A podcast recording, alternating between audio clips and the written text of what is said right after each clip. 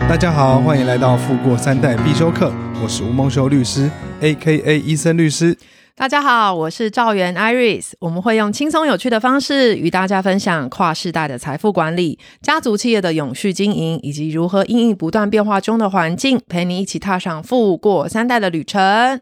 哎，医生律师，是我们上一周真的是超级难得，节目做到第二十三集，然后竟然停更了一次）。。哎呀呀呀！所以上礼拜那个医生律师，你是说你梅将军感染吗？但后来是似乎是确诊新冠肺炎，新冠，你是说 COVID nineteen 吗？对，所以我持续了大概两个礼拜，到现在刚好哦两个礼拜整。哦，现在已经 twenty four 了欸、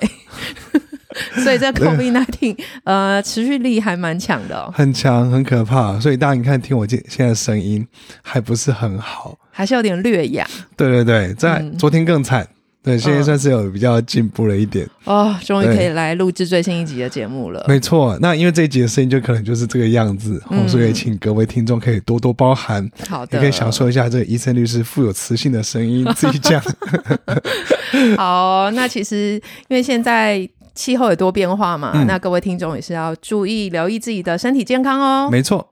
好，那今天来到我们最新一集，标题是“究竟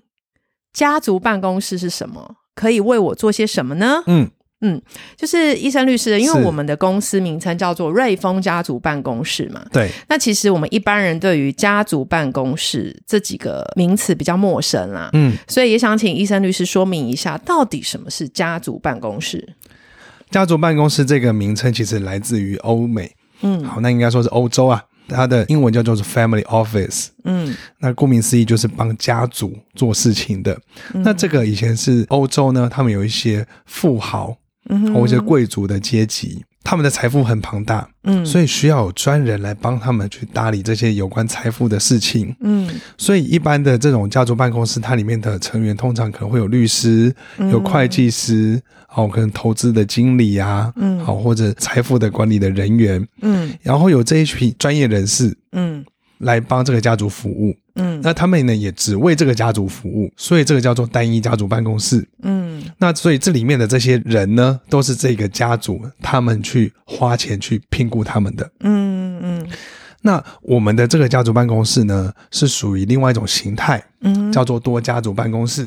多家族办公室。我们的组成的成员一样有律师、有会计师、嗯有银行的人员、有信托的人员。嗯，我们呢也是组合起来之后，一起来为家族提供服务。只是我们服务的对象不是只有一个家族，嗯我们可以去服务很多的家族。嗯，了解。对，那具体来说，瑞丰家族办公室的服务内容有哪些项目呢？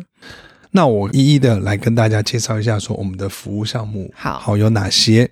第一个的话呢，就是有关于资产的传承，嗯就是我们我们的财产好、要怎么样能够顺顺利的传给第二代跟或者是第三代。嗯那在传承的过程当中，要怎么样在税务上面好、可以合法的，嗯就是做到税务优化。嗯那很重要的就是能够让家族之间的这个成员呢，他们能够很和谐的相处，嗯好、不要吵架。嗯那最最重要也可以达成我们这个家族里面长辈的心愿。哦，对，这是了解一个。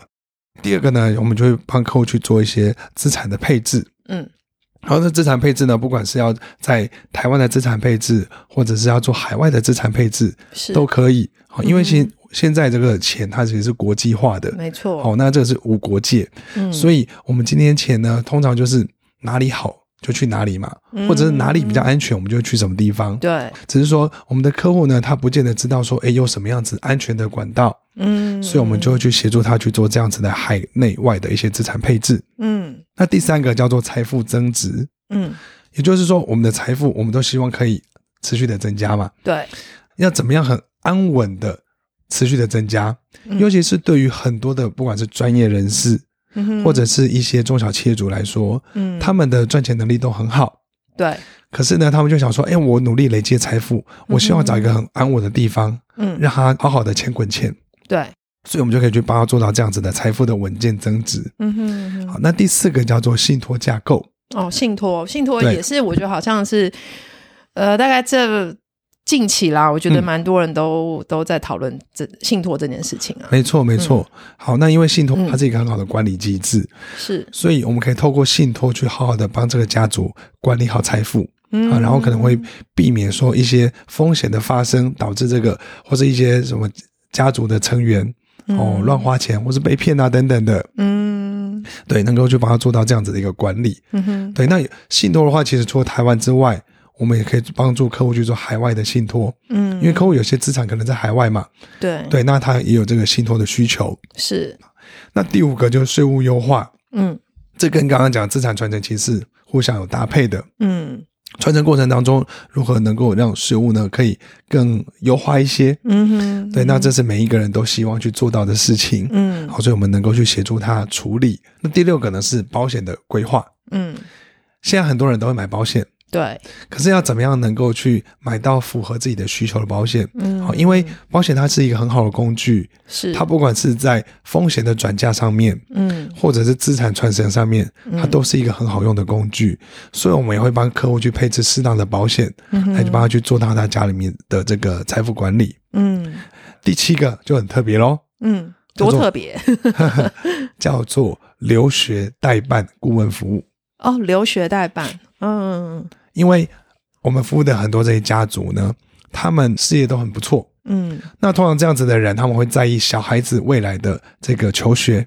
嗯对，那很多人可能想说，诶，我要把小孩子送出国去读书，嗯，可能我们去开开眼界啦，嗯或者或是吸收薪资啊。或者是整体就是整个教育环境啦。对那有一些其实家族成员他本身过去可能就是在海外留学嘛，对，对嗯很多是这样，父母本身就已对经留学了，所以他们也知道说，哎诶，留学真的蛮不错的，嗯哦所以他们想要送他们的小孩子出去留学。嗯所以我们家族办公室呢，不是只有帮我们的客户去打理他的资产，嗯也会去照顾他小孩子下一代的教育。嗯所以我们的留学的顾问代办服务，我们甚至是可以从更早期的时候，譬如说九年级的时候，嗯哦就开始去协助他说，哎，未来可以朝向什么方向去准备，嗯然后然后怎么样子的的一些呃未来的规划是比较适合这个小孩子的个性。嗯那你将来要申请这个学校、这个系所，你要先预先准备什么东西？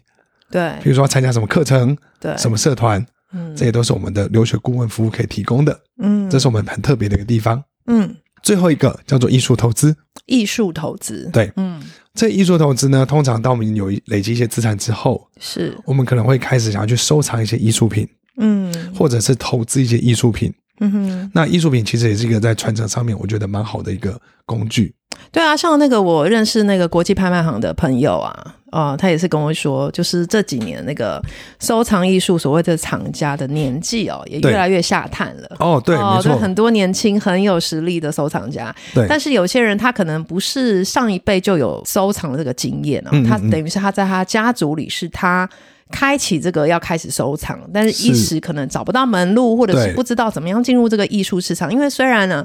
呃，大家说现在好像越来越普及了这个嗯呃收藏艺术品，可是毕竟它以整个市场来说，它还是比较小众的。对哦，所以了解，那你看了解的多深多浅，那又是另外一门学问跟专业了。没有错。嗯，艺术真的是一个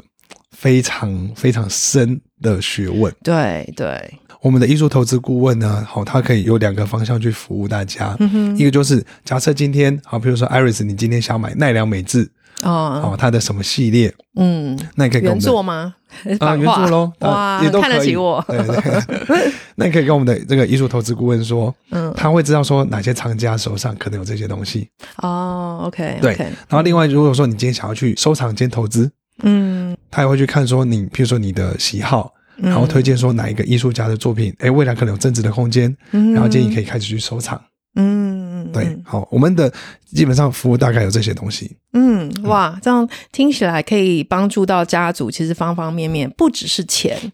对嗯而且其实说真的啊，资产传承跟钱、跟税、跟法律分配都很有关系。没有错，好、所以有时候人家说，哎，家族办公室大家干嘛？嗯，我常会跟客户讲说，其实基本上跟钱有关的，我们都可以处理，嗯然后我们可以处理的其实会更多。嗯嗯，而且我觉得最终还是回到了，嗯就是我们核心价值啦，就是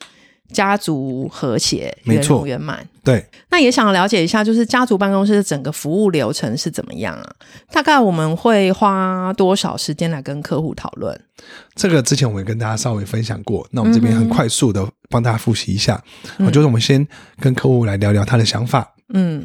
然后呢会呃请客户呢准备财产清册啊，好所得资料清单，了解说他有哪些财产，嗯，然后协助他去思考说，哎，我们财产怎么分配，嗯税务上面要怎么样安排会比较好。另外，我们家族办公室很重要，就是我们会帮我们的客户去做一些资产的安排跟布局。嗯我们甚至有机会让客户的财富会更增加。嗯好，所以这讨论呃三次、五次、六次都很正常。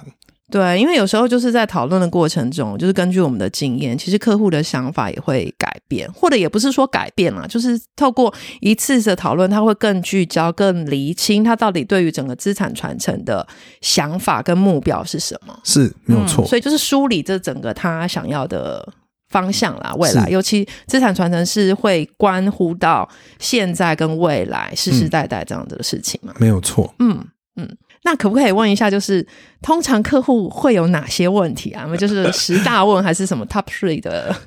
的问题啊我？每次出去讲课的时候，我都会讲说有十大问。嗯，好，那我浓缩，好好大概就几个。好，一个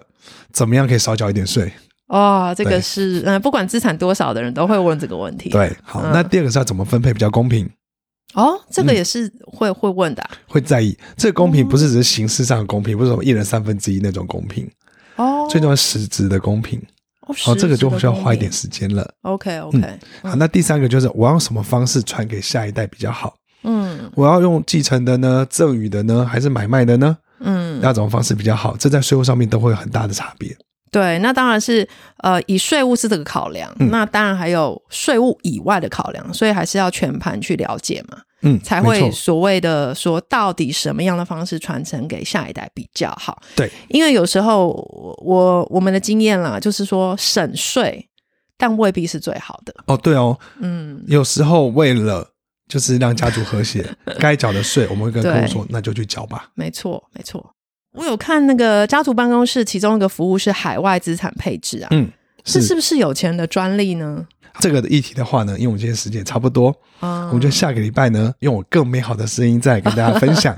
好好好，对，好今天这个声音还是有一点这个，有点辛苦啦，对真的有对点对，辛苦，也是对不要让大家耳朵这个伤害太久。没错没错， OK，那今天的分享希望能够让大家透过适当的方式顺利传承资产，家族成员都能享有富足生活。让我们一起财富永续，富过三代。最后，请大家订阅我的节目 Apple Podcast，请留五颗星，也可以留言给我，给予宝贵建议，或者你们希望听到什么主题，也都可以留言告诉我哦。最后，也欢迎去我的脸书 IG 医生律师家族办公室，跟我们有更多的互动。那我们今天就到这边，拜拜。拜拜。